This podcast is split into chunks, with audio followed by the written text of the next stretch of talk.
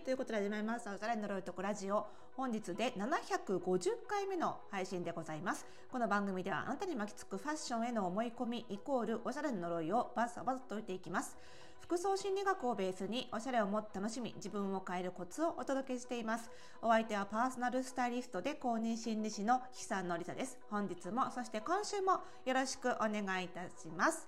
さあね、先週末のあの金曜日はね、あの私がやっているオンラインサロン服装心理ラボの、えー、総会と呼んでいます月1回のライブ配信の日でして、なのでまあバタバタしてね、結局金土日かな？とあのポッドキャスト更新できませんで申し訳ありませんでした。その代わりと言っちゃなんなんですが、あの最近ねその、えー、ラボの総会をあのー、X 旧ツイッターのスペースって機能ありますよね。あの X 内でやるラジオポッドキャストみたいな生配信声だけ生配信をあの最近総会のね前半部分だけお届けしてまして前半部分だけっつっても1時間ぐらいあるんですけどあのお届けしてましてですね金曜日は夜7時半からはい、やってまして、あの、アーカイブもね、残していますので、あの、こちらの番組概要欄にもリンクしておきますけれども、あの、今回はね、えっと、ファッションセンスが上がる洋服の3要素とはというテーマで、あの、まあ、洋服のこう目の付けどころが分かると、こう、ファッションセンスって呼ばれる、なんか第六感的な、何者か分かんないような、得体の知れない、こう、技能のように感じられている方も多いかもしれないんですけども、そういったファッションセンスっていうのは、要は洋服の目の付けどころがわかるかどうかなんだよっていうね。そのあたりを結構ねあの詳しく解説しておりますのであのおしゃれになるためにどうしたらいいんだろうとかおしゃれな人とそうじゃない人の違いって何なんだろうっていうごく基本的なことが結構ねあの目から鱗で分かるような内容なんじゃないかと。いうふうに思いますのであのぜひねこちらもお聞きいただけたらと。1時間ありますのでゆったりながら聞きでもはいしていただければと思いますのでねどうぞよろしくお願いいたします。はい。まあね、そんなねあのスペース聞いてもらっても分かると思うんですけど、まあ、そのおしゃれになるためにはその目の付けどころを知るっていうこと以外にやっぱりその流行をあの捉えるっていうこともすごく大事だよってあのよくこのポッドキャストでもお話ししてるんですけどあのこの間ねファッションニュースで飛び込んできてあのロペっていうねあの皆さんご存知の方多いと思うんですけど結構昔からあるブランドがリブランディングしてリニューアルしてかなりねあのちょっと値段価格帯も少し上げて高級路線に変わったんですけどこの今のねトレンドであるそのクワイエットラグジュアリーって言われてるような方向性にかなり寄せてきてるなっていうリブランディングしたんですよね。なので今日はこのね、まあ、クワイエットラグジュアリーというか、まあ、そのシンプルっていうことについて少しお話ししていこうかなと思ってちょうどね少し前にあの私の X でも軽くポストはしたんですけれども、まあ、クワイエットラグジュアリーって何かっていうと、まあ、そのハイブランドの中での流行なんですけどもその、まあ、昔ねハイブランドっていうとさあのドドーンとロゴが入ってたりとかモノグラムだったりとか、ね、特特徴的なそのブランドだけの柄が使われてたりとか、まあ、誰がどう見てもあルイ・ヴィトンだよねとかあこれはグッチだねみたいなものが結構好まれる傾向が長かったと思うんですけどここ数年は逆にその富裕層がねあの何を選んでるかっていうとかなりそのロゴとかもほとんどわからなくってあのデザインも非常に抑えめでシンプルでだけどまああの仕立てのいいこう作りだったりとか上質な素材感だったりっていうような、まあ、質感で高級感を出すっていうような、まあ、静かな贅沢ですよね。っていうようなトレンドが来ていてなので、えー、まあ、ハイブランドの中でもボッテガ・ベネタとかザ・ローといったような、まあ、かなりその、えー、シンプルな、えー、ブランドがすごく富裕層に今受けているよと、まあ、そういう流れがあるわけですよ。で、まあ、その富裕層に限らず、まあ、その流れを受けてあの一般のねあの服一般庶民がさ あの買うような服に関しても、まあ、結構ここ数年シンプル傾向かなと思うんですよね。だからあのあんまりこう飾り立てたゴテゴテしたファッションをするよりはあのシンプルめにまとめた方が今っぽくっておしゃれに見えやすいっていう傾向は結構続いているかなと。なので、まあ、ユニクロが受けているっていうのはその辺も背景にあると思います。なんですがあのやっぱり、ね、パーソナルスタイリングのお客様を見ていてもあとは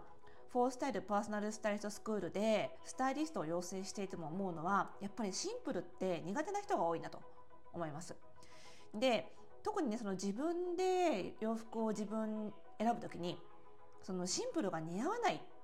ていうね悩みも結構聞くんですけどやっぱりねシンプルっていうことに限らずそのトレンドをね取り入れる時にやっぱりねコツとしてはねその絶絶対値ではなくて相対値で考えるっていうのがすごい大事なんですよ。例えば今の流行はシンプルですよって言われた時にとにかくやみくもにそぎ落としてそぎ落としてシンプルにすれば誰でもおしゃれになるかっていうとそうではなくってそのどう考えればいいかっていうとその自分のまず似合うっていうファッション似合うファッションをスタート地点と考えた時にじゃあそれに対して、えー、世の中の流れがシンプルなのであれば自分の似合うファッションよりも一段階引き算してシンプルにするぐらいにすると一番そのトレンドと自分の似合うっていうのが両立できる素敵な着こなしになるんです。なんですが自分の似合うっていういわばスタート地点を確認もせずにとにかくやみくもにシンプルな服にしちゃおうってなると結局自分と似合いづらくなってしまってしまって結果おしゃれに見えないっていう現象が起こるわけですよね。まあ、つまり似合うっていうのを重視しすぎてトレンドを丸無視してしまうのもまたこれまたおしゃれに見えないし逆に似合うっていうのを丸無視してトレンドだけを追いかけてもこれまた素敵に見えづらいと。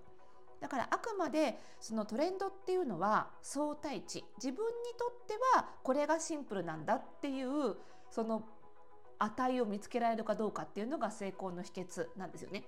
ということはつまりやっぱりまずは自分に何が似合うかって知ることは大事なんだけどでもそこでとどまらずにさらにじゃあそれを今っていう世の中にチューニングしたら最終的にどういうアウトプットになるんだろうどういうコーディネートになるんだろうまでやっていくとどんな人から見ても素敵だねっていうファッションになるんですよね。だからそのうちでやってるね FPSS フォースタイルパーソナルスタイルスクールでその似合う服の診断っていうのはあくまで途中通過点に過ぎないよって言ってるのこの辺にあって。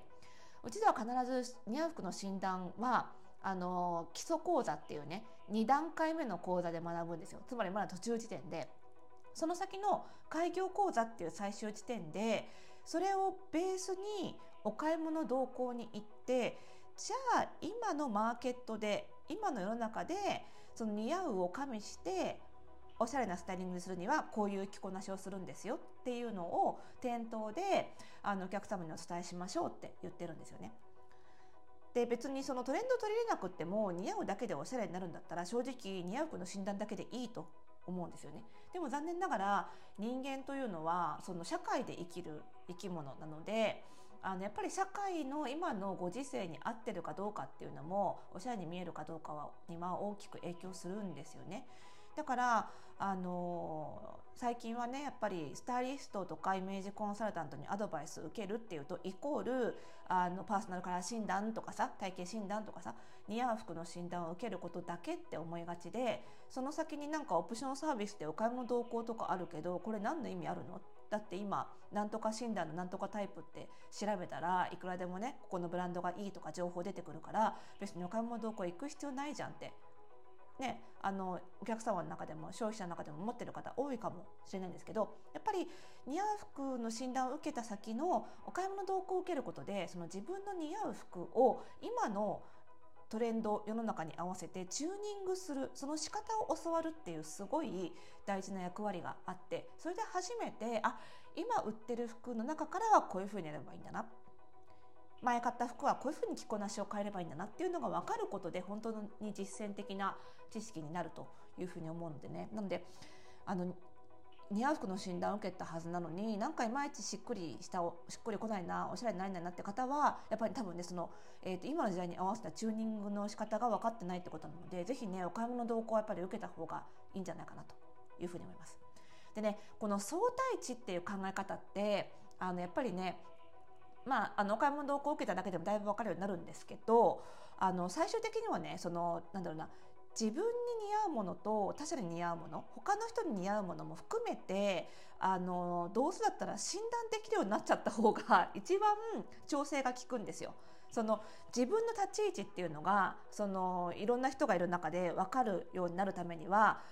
自分に似合うものじゃなくだけじゃなくて自分に似合わないもの他者に似合うものも知っておくとそのマーケット全体の中での自分の似合うものっていうののポジションが分かるそうするとねより調整がうまくなるんですよね。だからもう何個も何個も似合う服の診断を受けてそれでも全然分かんなくって結構ずっと悩んじゃってるっていう人はもうどうせだったらそのエネルギーをもう似合う服の診断を自分ができるように学んじゃった方がいいと思います。そうするとねその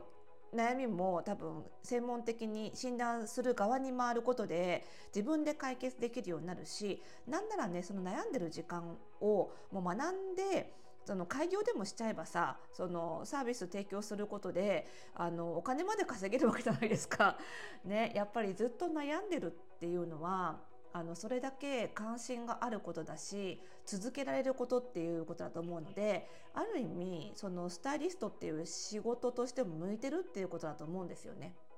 だからまああのなんだろうな自分に対するその服のチューニング方法が分かんないなっていう方それでずっと悩んでる方はもうねあの似合う服の診断とかトレンドを専門的に学ぶ、うん、これもねあのすごくおすすめなのでねあのそういう意味ではあの自分のファッションを磨きたいという方もねあの FPSS あのぜひご入学してみていただければなというふうに思います、えー、今月末でね第16期申し込み受付終了なのでぜひお早めに